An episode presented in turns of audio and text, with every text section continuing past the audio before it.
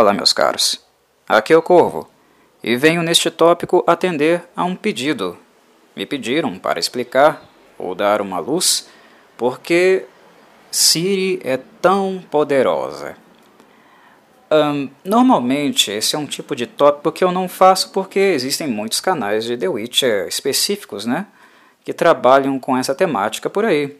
Eu abordo The Witcher no canal porque eu gosto da obra, simplesmente por causa disso, e não porque eu quero produzir conteúdo exclusivo de The Witcher.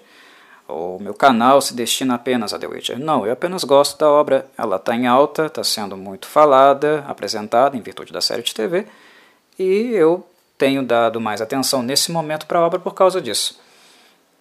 Mas eu estava pensando, e de fato, uh, há muitas pessoas que são de primeira viagem, digamos assim, nesse universo. E quando alguém vem até mim e me pergunta, né, ou me pede, você poderia explicar por que Siri é tão poderosa? Eu vejo a coisa da seguinte maneira: ou a pessoa é realmente muito nova no universo, não teve contato com ele suficientemente para entender o que de fato acontece com Cirila, ou as fontes que ela está utilizando não têm sido bastante claras a respeito dessa temática. Algo que eu, pelo que vi até então da série, né, vocês sabem que eu ainda não a terminei, eu estou em vias de análise vendo ela muito devagar. Uh, acredito que seja o caso, que a série esteja pecando nesse aspecto. Mas Corvo, a série aborda apenas o Último Desejo e A Espada do Destino, se nós formos considerar os livros. Sim, meus caros, sim. Mas em A Espada do Destino já é possível né, nós sabermos uh, qual é a fonte de poder de Siri, porque ela é diferente de alguma forma dos demais humanos que a circundam. Porque Siri é humana, né, apesar de tudo. Ela apenas herdou o chamado sangue antigo que eu vou explicar aqui. Ela não é uma elfa, uma meia-elfa. Não, ela tem uma herança genética, mas ela é humana. Mas essa herança genética faz com que ela seja diferente. Uh, no, no livro A Espada do Destino, não há uma, digamos, exploração minuciosa da temática, das suas origens e nada disso, porque ainda não é o tempo. Né? Se vocês quiserem ver esse debate, essas coisas sendo apresentadas com mais uh, atenção, né, com mais detalhismo, vocês precisam ir para o livro Batismo de Fogo. É lá que essas coisas vão ser debatidas, principalmente na loja das feiticeiras. Entre as feiticeiras, elas estarão debatendo uh, a respeito da herança de Siri, do que, quem é, de quem ela herdou o sangue antigo, entre outras coisas, né? principalmente na figura da Francesca Finderberg e da Philippa Aurhart. Elas irão debater no livro lá por bastante, bastante tempo. Né? Farão lá a apresentação de uma total engenharia genética, digamos, para explicar direitinho como esse tal de sangue antigo aí foi chegar até a Cirila. Mas uh, a fonte do poder dela é o sangue antigo. E se a série não proporcionou isso para os seus uh, telespectadores, para as pessoas que assistiram ela, nós temos um problema, né? E eu creio que seja o caso, embora eu ainda não terminei, irei ver com os meus próprios olhos, mas eu creio que talvez seja esse o caso, que a coisa, em virtude das alterações que foram feitas, né, principalmente no que, no que diz respeito às origens de Siri, né, a infância dela, Talvez essas alterações tenham empobrecido um pouco essa possibilidade de percepção desse público de primeira viagem. Então, ok, está justificado aí um, uma abordagem, né, uma discussão sobre o tema aqui. Primeiro, meus caros, vamos lá então. A, a pergunta que me foi feita é: por que a Siri é tão poderosa? Né? A pergunta em si, ela não está incorreta, mas eu diria que essa pergunta que vocês estão fazendo, é, ela não é assertiva, porque para ela ser mais uh, categórica, para ela ir direto ao ponto, ela deveria ser o que faz de Siri tão poderosa. Percebem a diferença? Por que Siri é tão poderosa? E o que faz de Siri tão poderosa? O que faz de Siri tão poderosa é aquilo que é o ponto chave central aqui, porque nós precisamos aí nessa análise tirar o acento, a ênfase da personagem e colocar naquilo que ela herdou, naquilo que ela contém, porque Siri é uma das pessoas, uma das personagens na cronologia que herdaram algo, que é o que de fato a faz ser poderosa. Ela não é poderosa por ser Cirila, ela é poderosa por ter herdado algo de uma tradição, de um povo, de uma pessoa em específico muito antiga.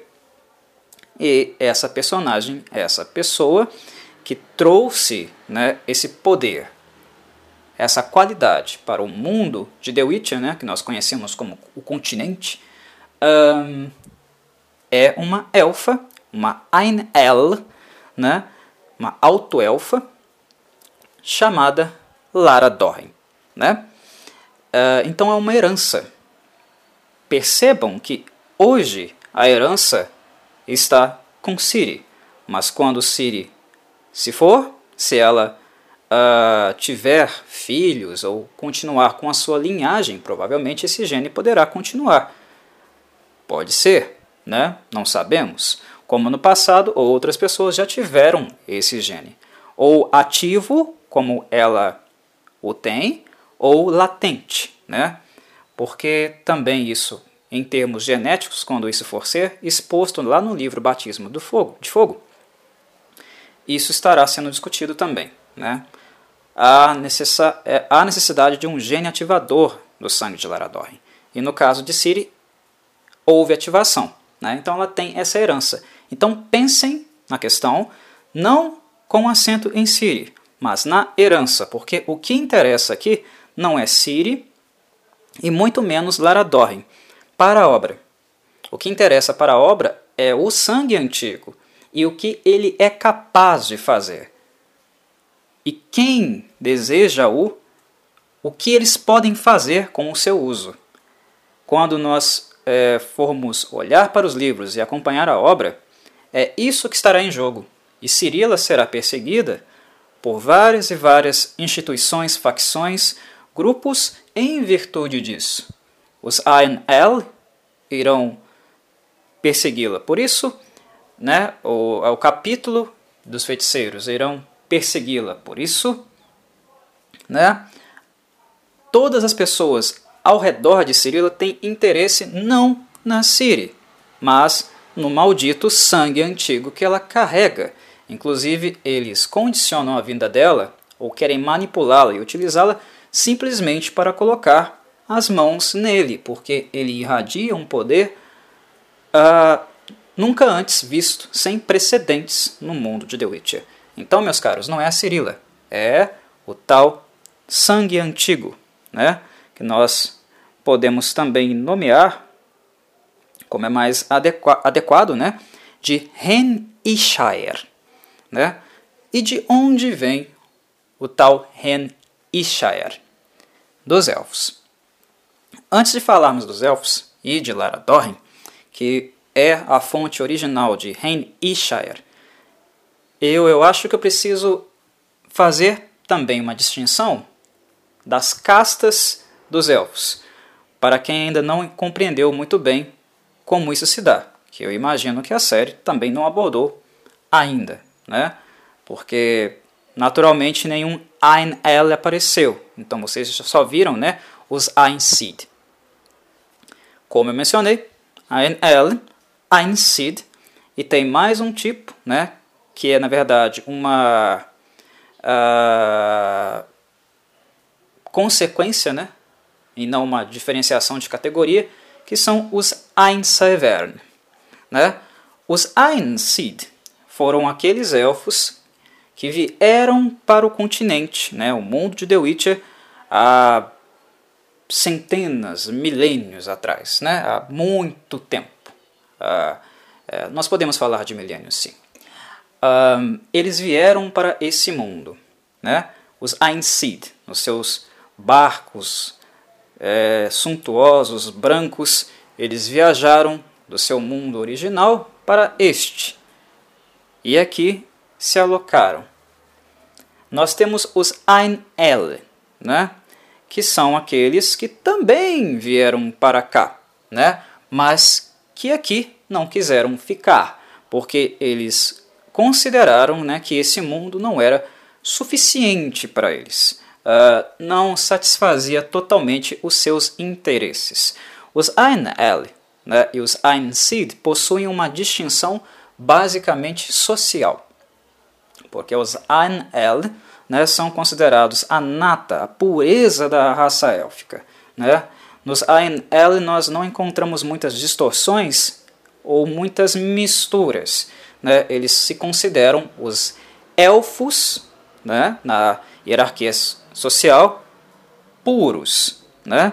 Isso é até um pouco fascista e higienista, inclusive. Né? Eles são xenófobos. Eles são xenófobos, xenófobos inclusive com os Ainsid, né? Imagina com os humanos. Algo que vocês verão muito aí acontecer é, na série de TV ou nos livros, se vocês forem ler. Né? Xenofobia é a ordem da casa. Os ANL eles sempre foram higienistas. Eles sempre tiveram muita, uh, muito cuidado com a sua, o seu gene, né? a, su, a sua que eles consideram né, pureza da raça. É, então, muito em virtude do Zain El ter esse controle, esse higienismo com eles próprios, eles mantiveram características sanguíneas que implicam também em possibilidades e contatos com a magia que os Ain por exemplo, não têm. Né? Não é apenas uma característica, digamos, é, geográfica, embora a distinção entre Ain e Ain El envolve o fato de que os Ainsid vieram para o continente, enquanto os Ain-El vieram, mas não ficaram, foram para outro mundo, isso sim caracteriza uma diferenciação entre eles, mas há algo também de domínio sanguíneo, genético, né? E é justamente esse ponto, né, que nós podemos utilizar, que nós na verdade utilizamos para caracterizar o que nós chamamos de Ain Severne, né? que são os conhecidos versados. Né? Os versados são uma ramificação da raça né, da casta dos Aen-El. E o que são os versados? Os versados são aqueles seres dentro da casta Aen-El mais capazes, mais sensíveis ao uso da magia e à erudição também no campo arcano, né? Porque a qualidade deles enquanto é, fontes, né, enquanto pessoas, seres sensíveis com a magia, é muito maior do que nas demais linhas, né, classes sociais da sociedade élfica. Eles são naturalmente muito sensíveis. O que nós vemos no mundo de The Witcher né, é que vários seres, inclusive os humanos, tentam aproximar-se né, uh, de características, né, de uh, elementos, até mesmo com modificações corporais, né, para serem aptos ao uso da magia. Né? As mutações que são feitas, por exemplo, nos feiticeiros, né, as alterações fisiológicas, as quais uh, elas, eles, uh, passam é para facilitar a canalização da magia, da energia, dos quatro elementos. Isso é feito de forma artificial. Nos Ain-El, e mais especificamente nos Ain-Saivern, isso é natural, é espontâneo. Então é como se nós falássemos de um monte de gente que tem que estudar 60, 80 anos para fazer um feitiço, né, uma magia dificílima de forma adequada, né, inclusive passando por processos de mutação para conseguir canalizar a energia da forma adequada, e outros que fazer isso é brincadeira de criança, né? Eu espirrei, a Tim, uma colher, né, ali entortou, né? Ou uma bola de fogo surgiu no, no, no céu, né? É algo espontâneo, porque a sensibilidade deles com os elementos, com os quatro elementos da magia, é muito mais apurada, né? E os versados, além dessa sensibilidade, também têm uma outra sensibilidade, que é a sensibilidade cronológica. Né? É a relação que eles têm com o Cronos, né? que é o que dá justamente a característica para o povo Ain El de ser um povo que viaja entre os mundos e no tempo. Né? Ah, o versado é aquele que também é capaz de saltar no tempo, ou saltar entre planos, né? planos de existência. No mundo de The Witcher, nós temos algo chamado multiverso. O que, que é isso? Multiverso são, é o conjunto dos planos de existência. Nós temos o continente, que é onde a obra acontece, a história de The Witcher uh, é apresentada, né? o principal plano, mas ao redor desse plano, né, próximo a esse plano, nós temos vários outros mundos, vários outros planos de existência que estão ali encostadinhos um no outro, né? Foi sempre assim? Não, não foi. E para um ser de um plano ir para o outro é basicamente impossível, a não ser que você seja, você tenha a qualidade de um Ein Severne, porque eram os Ein Severne né, que tinham essa característica, em virtude da sua sensibilidade com a magia e com o tempo, de saltar entre os mundos, os planos e também cronologicamente ir ao futuro, ir ao passado. E eles utilizavam algo né, chamado Ard Gaef, que significa o portão dos mundos.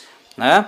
Esse portão dos mundos ele ficava aberto para os versados e para todos os demais Einsid que quisessem né, transitar pelos mundos. Eles sabiam como fazê-lo. Né? Eles conheciam Argaev. Né? E por isso eles ficavam transitando de um mundo para o outro, conhecendo coisas, adquirindo conhecimento, né? Ah, tendo contato com outras espécies, ampliando né, a sua erudição também e a experiência do seu povo, né? desenvolvendo de certa, certa maneira em contraste com o conhecimento com outros mundos. Alguns civilizados, né, outros totalmente animalescos, porque os mundos são vários. Né? Os Ain Seed e os Ain El fizeram as suas viagens assim. Né? E foi assim que uh, eles vieram para o mundo de The Witcher, né? para o continente, esse plano de existência.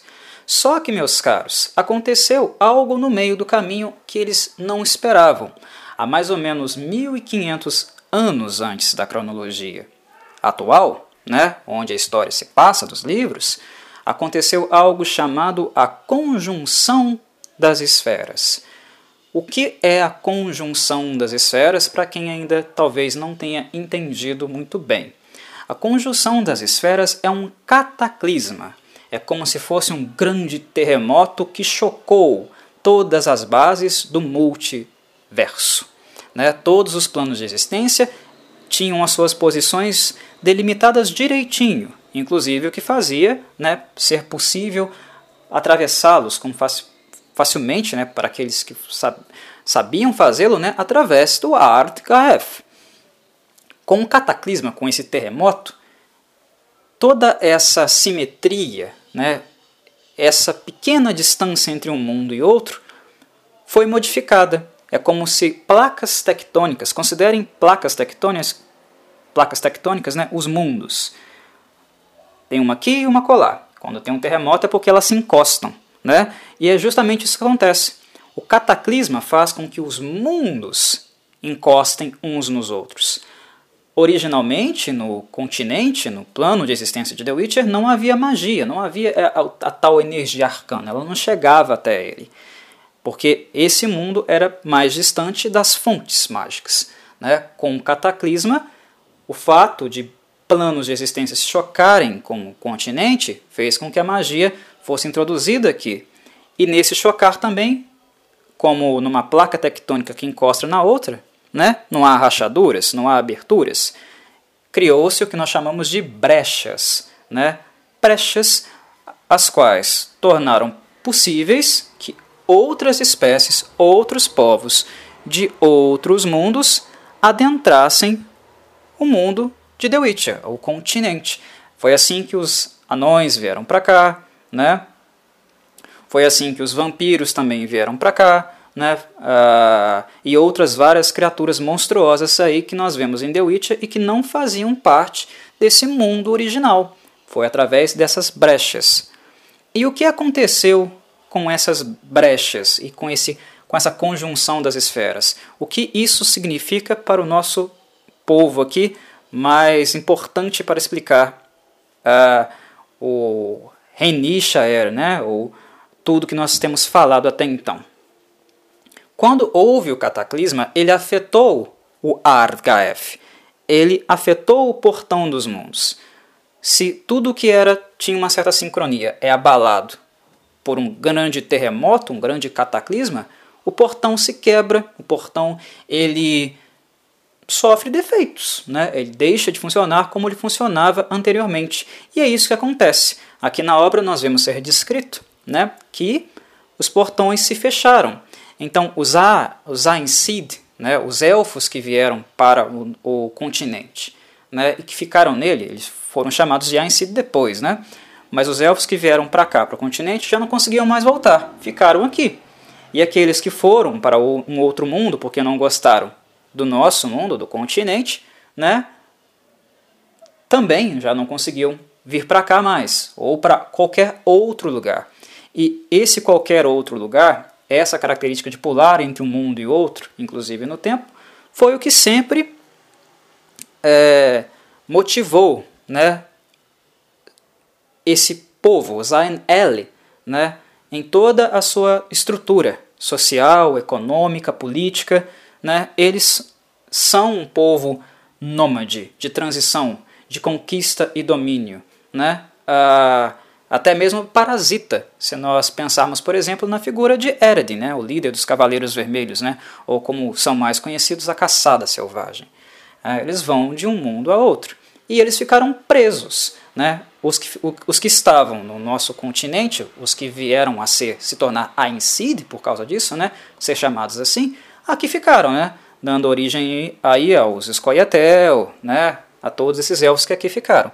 E aqueles Ain-El que foram para um outro mundo, né? também lá ficaram, né? inclusive criando né, basicamente a base da sua sociedade nesse outro mundo. Né? inclusive com a capital, né, que nós conhecemos nos livros como Tirnalia, né, que é onde vive o Alberon, né, o governante dos An-El. Ah, curva, mas aí ninguém mais conseguiu atravessar, os mundos, né? Então como a caçada selvagem atravessa? Espera aí. Os Ain-El e os Ain-Sid normalmente não conseguem, mas os Ain-Saverne, que são a, a nata, né, aqueles mais sensíveis com a magia, ainda podem fazer, mas de forma temporária. Algo. Atravessar mundos é algo muito demandante, é algo que é, exige muita energia, muita uh, sensibilidade e proximidade com o uso da, da magia. Né? E mesmo para os, os Ain Saverne, não é algo muito simples. Eles ainda são capazes de fazê-lo, mas com restrições, limitações. É por isso que, inclusive, a caçada selvagem né, dá umas aparecidas no nosso plano e some depois, né? ou são vistos de forma fantasmagórica. Começam a se materializar, mas não se materializam totalmente e desaparecem. Né? Quando nós pensamos na caçada selvagem, no Eredin, uh, é muito em virtude disso. Essa transição os versados conseguem fazer, porém ela é muito instável.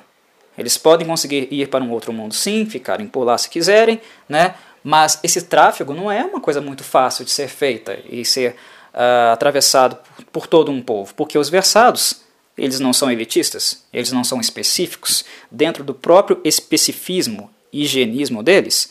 Né? São poucos que conseguiriam fazer isso de fato, né? ou com tanta facilidade, né? com tanta uh, qualidade, digamos assim, com precisão. Né?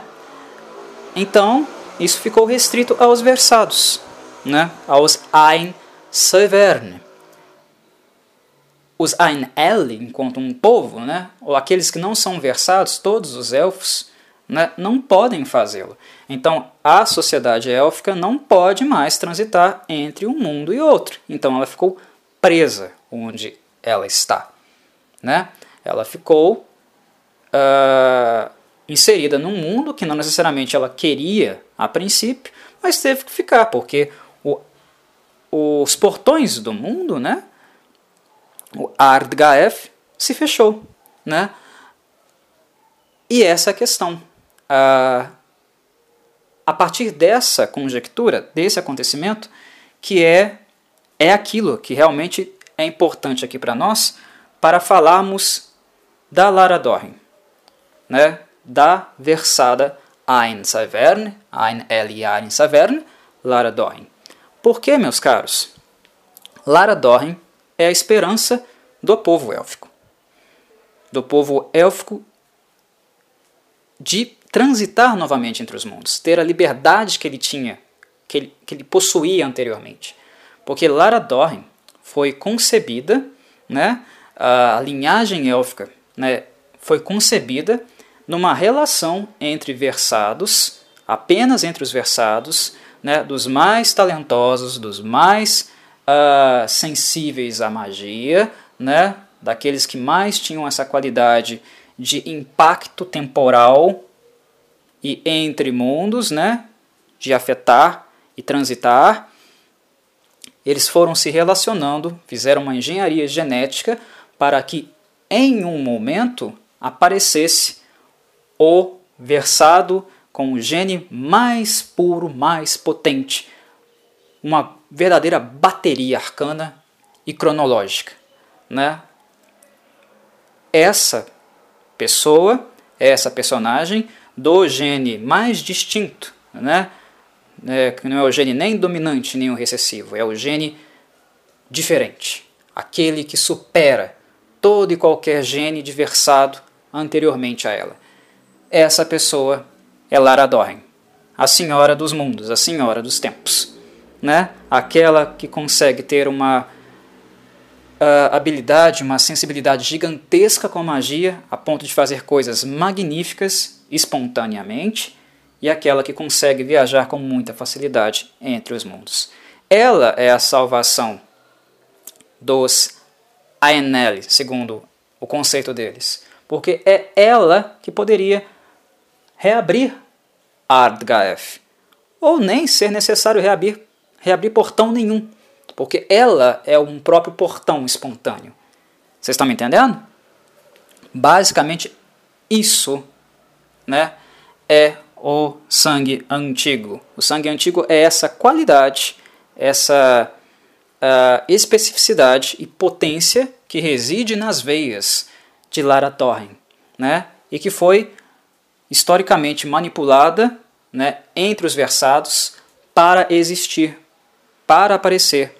Né? E ela veio à tona, ela veio a nascer né, na união, finalmente, né, na união entre o Alberon senhor dos Ainel, né, rei de Tirnália, e Siadal. Esses dois elfos geraram Laradorn. O que tem a ver isso com a Ciri? Ciri herda isso. E ao herdar isso, herda no continente. E também afasta os Ainel desse dom, desse, entre aspas, tesouro que eles tanto né, confeccionaram, tanto quiseram é, criar para se verem livres da sua prisão. Né? E como isso acontece? Lara Dorn, a, eu não preciso falar que ela é a personagem mais poderosa de toda a mitologia, de toda a história do mundo The Witcher. Né? Não preciso. Ela é o sangue original, o gênero original, tudo original, e super potente. Né? Se vocês acham que a Ciri é foda, vocês tinham que ver a Lara Dorn. Mas enfim, a Lara Dorn ela acaba se apaixonando, tendo relações com um humano, né? que é o feiticeiro Cregan the Lord. Né? Ele foi um feiticeiro humano que acabou tendo relações com ela. Os dois se apaixonaram, né? embora isso seja uma coisa de uma raridade extrema, né? uma relação entre Ainel e humanos. Né? Inclusive, os Ainel olham para os humanos como animais, né? eles não sentem atração nenhuma pelos humanos. Mas há algo na história de Lara Dorren e do Cregan de Lod que faz com que eles se apaixonem. Né? E essa união, como nós sabemos e conhecemos muito bem as desconfianças, né, a xenofobia envolvida, os elfos veem os humanos como inferiores. Né? Os humanos nunca confiaram nos elfos né, e trabalham intensamente a todo momento para a sua né, extinção, porque os veem também como inimigos. Né? Décadas, séculos né, que nós acompanhamos de um conflito constante, de um grande ódio entre esses povos. A união de Laradorn e Cregnan de Lod na antiguidade não foi bem vista nem pelos elfos, nem pelos humanos, mas foram os humanos que deram um jeitinho de dar cabo desse relacionamento, né? porque os humanos acusaram o Cregnan de Lod de estar associado aos elfos e de estar tramando um complô contra os humanos, porque os humanos viam nos elfos inimigos, alguém que é, é, é um povo rival, né? é um povo que não preza pela existência dos mesmos. Né? Então os humanos perseguiram Cregnan de Lod, mataram Cregnan de Lod e também a Lara Dorren. Né? Ela acabou escapando, mas ela não resistiu muito tempo. Né? Mas antes de morrer, a Lara Dorren deu origem a uma filha, né? que aí no caso é uma meia-elfa, já é um hibridismo, mas que carregou o sangue dela, que carregou o gene dela. Essa meia-elfa é chamada Rhiannon. Rhiannon é a pentavó de Cirila de Sintra. Ok? Basicamente é aí que surge a linhagem né, que viria a desencadear lá na Siri. Rhiannon é a pentavó de Siri. E essa Rhiannon, essa criança é adotada, ela permanece aqui no continente. Né? E há um certo desconhecimento sobre a criança de, de Laradorren, quem era, né, por parte de todos. Pede-se contato com essa criança, uh, com o passar do tempo. Né? Não era claro quem era a filha de Larador e para onde ela foi, com quem ela ficou necessariamente. Então, por isso também há uma grande pesquisa, né, um grande esforço, né, tanto dos Ainel como dos humanos que são interessados no poder né, que o sangue antigo possui, né, o Hen Ishire, na obra como um todo. Né, todo mundo está procurando isso aí. Né, onde está, para onde foi, de quem passou, para quem. E é um trabalho realmente muito meticuloso, né? arqueológico. Você tem que encontrar a fonte, saber onde a fonte desse gene estava, é, por onde ele passou, quantos filhos tiveram, quem herdou o gene da Lara Dorren e também um gene ativador para ativar o latente, várias dessas coisas. Né? E isso vai explodir de fato, né? o gene realmente vai ser ativado com tudo, com força total, na nossa querida Cirila, na nossa pequena Siri. E é assim que o gene chega até ela. Né? Como os Ain-El vê a questão? Né? Eles entendem que o gene os pertence, que esse gene é fruto do trabalho deles e também fruto de sua salvação. E eles entendem que os humanos, né, ao, a partir do momento que o Cregnan de Lod se relacionou com a Lara Dorren, eles tomaram esse tesouro deles e eles o querem de volta.